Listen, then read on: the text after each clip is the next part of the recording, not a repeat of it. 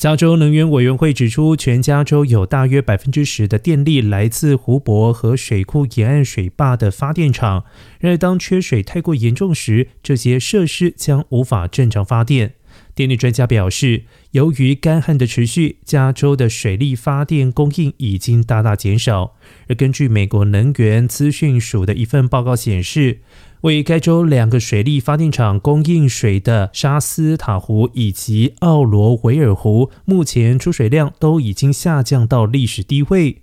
沙斯塔湖的水力发电设施是加州最大规模的一座，但与十年平均水平相比，该设施去年的发电量减少了百分之四十六。与此同时，加州第二大水库奥罗维尔的水位也创下了历史新低，迫使爱德华凯越水电站多年来首次停工。官员们表示，二零二一年爱德华凯越水电站的发电量比。十年前平均水准减少了百分之八十一。